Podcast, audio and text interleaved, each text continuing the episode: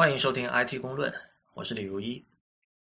在上一集关于二零一四年的 CES 的节目里，我提到了 SPIME 这个概念。这是科幻小说家、未来学家 Bruce Sterling 把 space 空间和 time 时间两个英文单词拼合在一起造出来的概念。SPIME 是一个还没有诞生的物种，是未来的人造物件。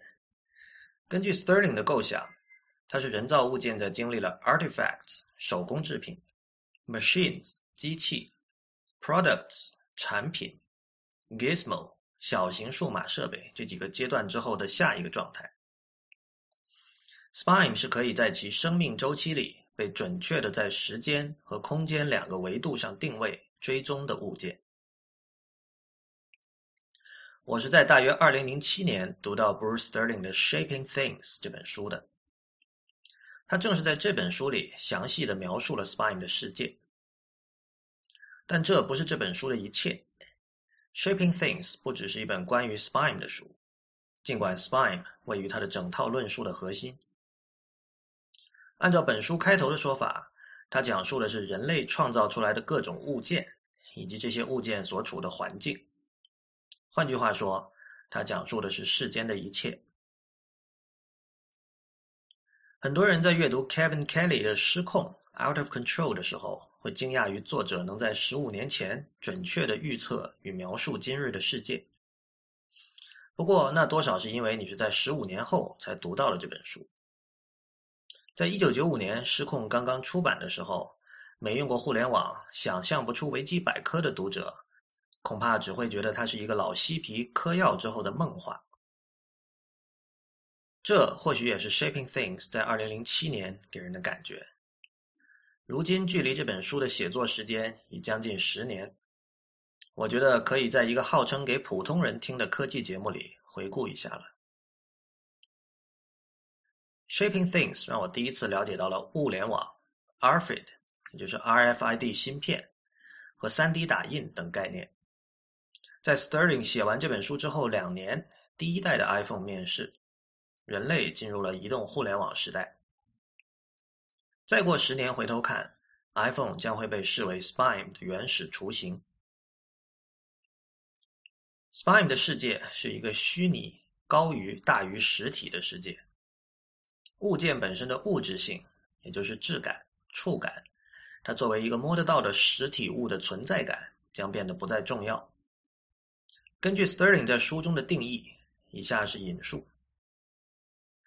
Spime 虽然也是大批量生产出来的物件，但它背后有高度完备和丰富的信息系统，而每个 Spime 物件本身仅仅是这个非物质化的信息系统的一个临时的版本。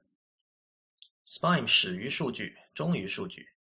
我们在屏幕上设计它们，通过数字的方法生产它们，同时在时间和空间两个维度精确追踪它们在地球上的轨迹。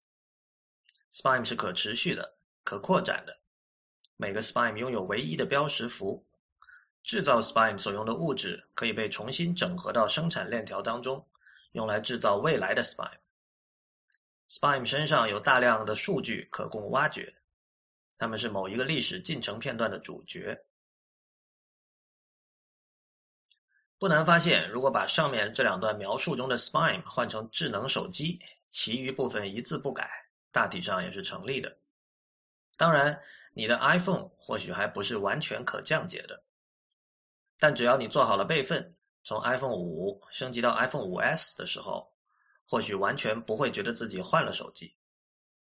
你的通讯录、照片、软件、音乐、保存过的 WiFi 密码和各种设置，全都原封不动的被保留了下来。除非你属于每出一款新 iPhone 都要第一时间购买，但只用它打电话和发短信的那个群体。否则，对你来说，重要的不是这个可以握在手里的扁长形的漂亮物体，而是它背后的各种数据与服务。苹果的 Find My Phone 软件可以让你在空间上追踪它的轨迹，而如果我们找到一种方法，在你使用一台智能手机的那一到两年的时间里，对它生成和摄入的所有数据进行挖掘、分析与呈现的话，那就是你个人的断代史。因此，Sterling 继续说，Spime 的关键在于身份，，spime 是某个被记录下来的过程中的主角，因此 spime 必须有名字。日本的漫画家浦泽直树在《怪物》这部漫画里创作了一则漫画中的漫画，名叫《没有名字的怪物》。在这则黑暗童话里，怪物为了寻找名字四处游荡，他遇到了铁匠、鞋匠和小男孩。每次他都承诺给予对方力量，或是帮对方治好疑难杂症。作为交换，怪物要钻进这些宿主的身体里，从而获得他们的名字。但每过一段时间，怪物又会像异形里的异形一样破茧而出，将宿主杀死。这个预言或许可以作为理解 Spime 的一把钥匙。怪物就是 Spime 背后的信息和数据集合体，而 Spime 就是它的宿主。iPhone、Nexus 4或者任何移动设备的名称，并不是 Sterling 在这里所说的名字，它只是一个千篇一律的标签。而当你把你的 iPhone 命名为约翰、雪儿或者 iOS 五测试机的时候，你是在为它背后的信息和数据命名。换言之，你是在为那段时间里的你的个人断代史命名。你过去三年里在 Instapaper 上读的文章，其中出现了多少次“创新”这个关键字？你在哪个城市的哪类餐厅签到的次数最多？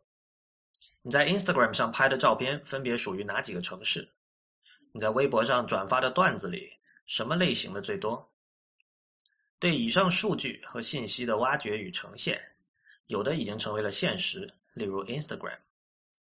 而当有朝一日，我们把这些分散在不同产品与平台上的数据整合到一起，并以对于用户有意义的方式呈现的时候，那就是我们某段时间的记忆的精确副本。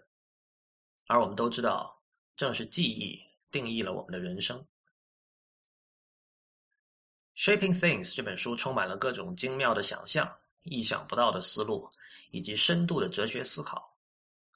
这是一本有文化的技术哲学著作，也是如今这个媒体、设计、技术蠢蠢欲动的时代的行动纲领。我诚意向大家推荐。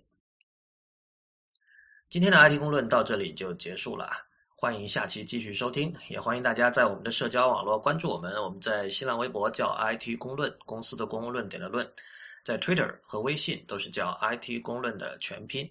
谢谢大家，我们明天再见。